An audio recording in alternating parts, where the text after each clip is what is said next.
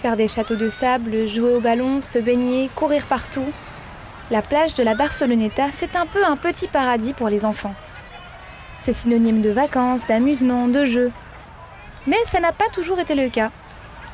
Il y a tout juste 100 ans, une école avait pris place, ici même, et les enfants avaient cours, les pieds dans le sable.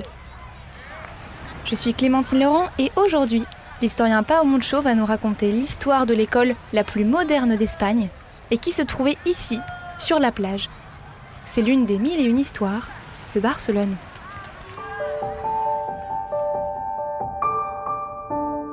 Les mille et une histoires de Barcelone, un podcast Equinox Radio.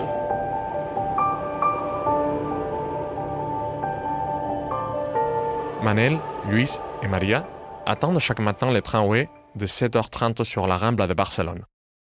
C'est la fin du mois de mai 1931. Barcelone se réveille et la Rambla est déjà pleine d'activités à 7h du matin. Les garçons sont habillés en short, tandis que Maria en jupe.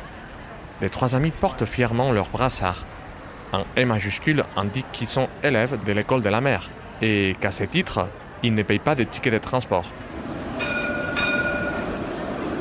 Antonio, les messieurs qui récupèrent les tickets, travaille sur cette ligne depuis longtemps. Après les avoir salués avec un sourire, il leur dit d'une voix enjouée Bonjour les marins C'est un court trajet, un peu plus de 15 minutes. À 7h45, nos petits marins sont déjà à la Barceloneta. Ils ont encore un peu de marche pour se rendre à l'école. Mais ce n'est pas une école comme les autres, c'est l'école de la mer, l'une des écoles les plus avant-gardistes qui soit, dans les années 20 et 30. L'école de la mer se situe tout simplement sur la plage, à côté des bains orientaux et surplombe la Méditerranée. Les enfants adorent. Les bâtiments de l'école est construit tout en bois et démontable. Il est monté sur des pilotis et tout autour, ce n'est que du sable. Il y a bien sûr des salles de classe, comme toutes les écoles, mais la plupart des activités se font dehors, en plein air, pour le plus grand bonheur des élèves. Quand des cours ou des ateliers sont faits sur la plage, les professeurs installent des chaises et du matériel plus léger sur les sables. Il y a même un bateau pour les enfants, qui s'appelle les Nausicaa. Bref, pour les enfants, ça ressemble à tout sauf à une école. À la base, l'école de la mer n'avait pas été créée pour amuser les élèves. Lorsqu'elle a été construite par la mairie en 1922, c'était plutôt pour améliorer l'hygiène des enfants, prévenir des maladies et soigner les problèmes de santé. À l'époque, la mer, la lumière du soleil, l'iode dans l'air, c'était des remèdes bien connus et ne pouvaient être que profitables aux enfants. Mais l'école n'a pas qu'un objectif sanitaire. Son modèle pédagogique est réellement avant-gardiste. L'enseignement est basé sur le sport en plein air, la démocratie participative et l'éducation aux valeurs de la société. Il s'inspire de la tradition de l'école républicaine laïque, comme en France, des valeurs de l'école moderne du grand pédagogue catalan Ferrer Guardia, ou encore des écoles publiques anglaises. Mais voyons comment nos trois amis commencent la journée. La sonnerie retentit à 8 heures. Les élèves doivent être prêts sur les sables de la plage pour commencer les cours. Le directeur de l'école, M. Vergès, est un homme très attaché à la ponctualité. Les enfants le savent. Quelques minutes avant la sonnerie, une centaine de garçons et de filles se saluent avant de commencer les cours. Des enfants de tous les quartiers de Barcelone forment trois grandes rangées derrière leurs professeurs.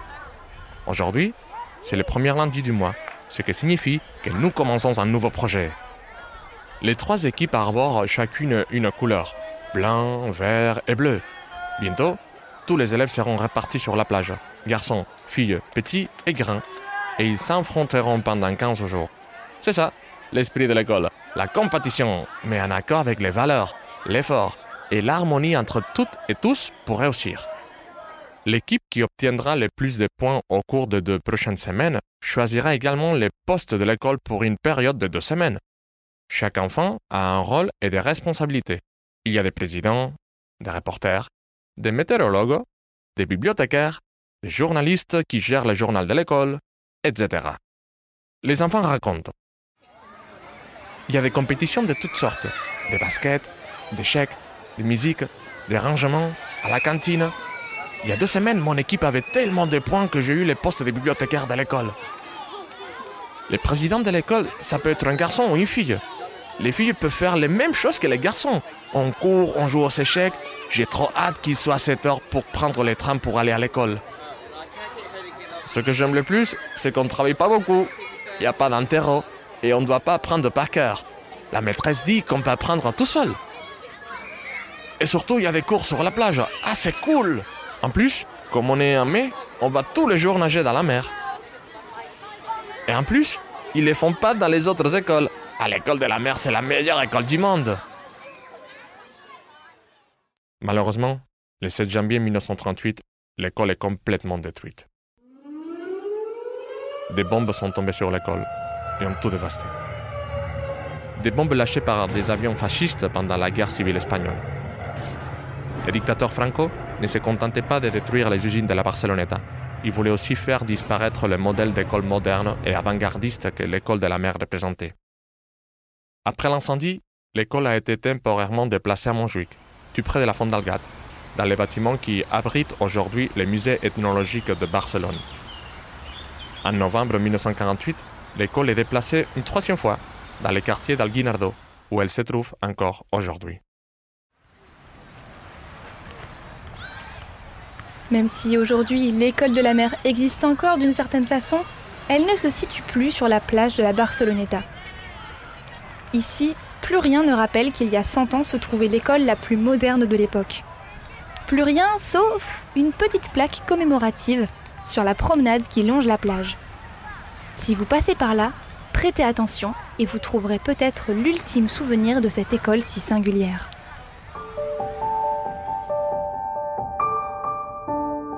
Les mille et une histoires de Barcelone, un podcast Equinox Radio.